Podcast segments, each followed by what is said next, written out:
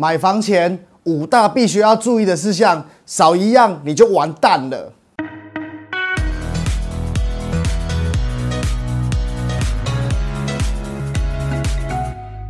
相信绝大多数的买房族都是人生第一次在买房子，甚至也可以说是人生也就只有这一次买房子的几率也都非常的高。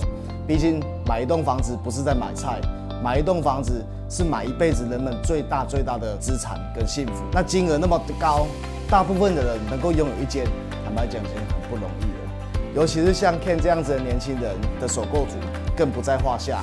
一辈子为了一间房子来打拼的人，更是比比皆是。所以挑选、精选、好选一间好房子来讲，对我们来讲非常的关键，影响到我们人生一辈子。那 Ken 今天要跟大家分享的是，买房前我们必须要做好的五大准备。什么五大准备呢可以在这里好好的跟大家一起来聊聊。首先，第一，自备款够不够？其实很多很多的首购主及买房主最痛苦的地方就是准备好我们的自备款。自备款，如果我们是购买中古屋的话，一般来讲，就是要准备二到三成的自备款。举例来讲，一千万的房子就是两百万到三百万自备款。这个金额对我们这样子的年轻人来讲，可不会是一种非常非常大的一个金额。两百万，以一个二十二 K、三十 K 的一个年轻人，还要存几个月，不吃不喝才会有两百万。以一个二十二 K 的年轻人的话，要存到三百万，又要有几个月，甚至可以讲是用年来算的。所以。头期款够不够这一点事情，我们一定要审慎的评估，我们能不能可以挤出这个头期款来想我们购买房子的事情，这是第一点。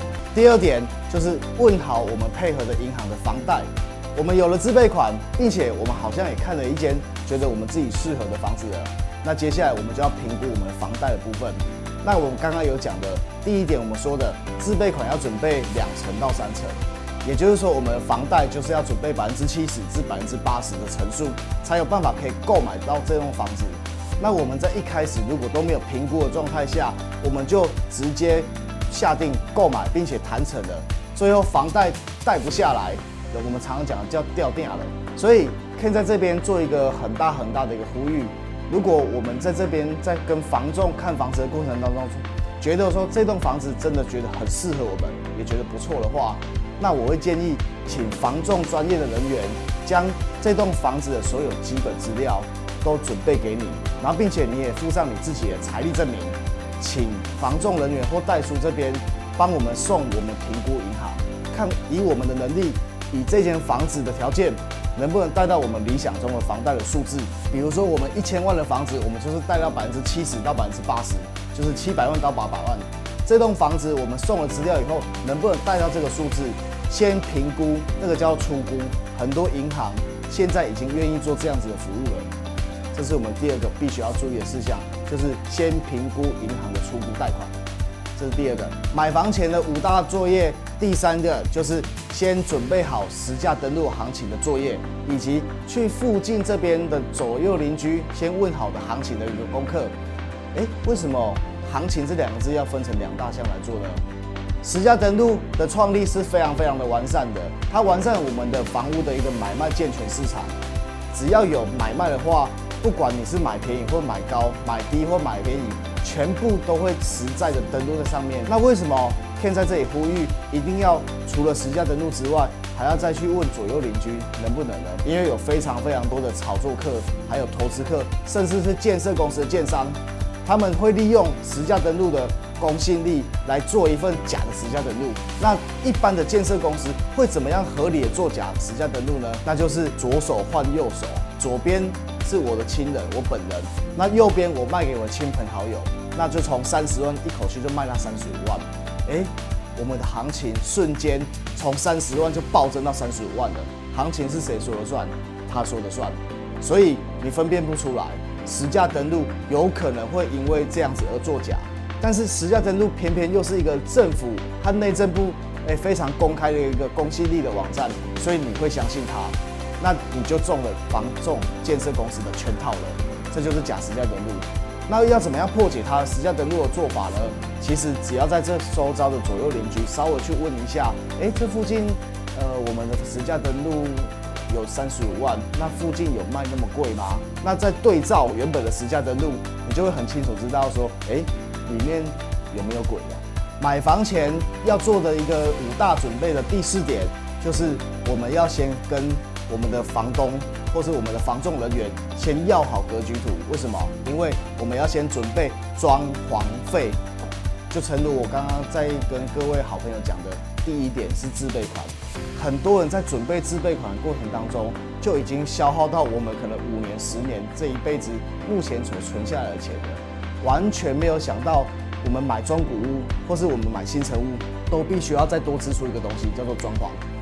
那装潢费用到底要多少钱呢？那没有一定。端看我们每一个人对自己的生活的要求度多高，你可以五十万，也可以一百万，甚至你可以五百万都可以。但是我们不得不说的是，不管是买新的买旧的，多多少少你都必须要花个几十万来去装修，那是很正常的。我们要怎么准备呢？就是跟房屋中介这边要我们的建筑测量平面图以及格局图。只要有这个格局图和建筑测量平面图的话，我们就可以把它拿给室内设计师，或是我们可以稍微看一下我们的装修工班，让他们感觉一下我们大概要抓多少的费用。所以买房前的第四个准备就是装潢费用一定要先预先准备，并且取得我们的格局图还有室内测量成果图。买房前的五大准备的最后一个第五个，也是我认为当中最重要的一个，那就是精选出一个。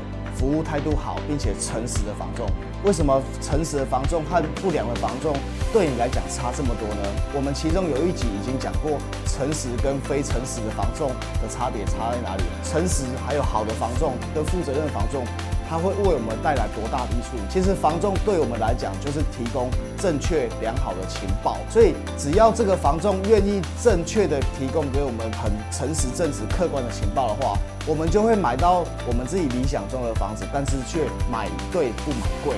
这个就是诚实房仲可以带给我们的一个很大的益处。要怎么样才可以找到我们要的房仲人员呢？其实多看多比较非常非常的重要。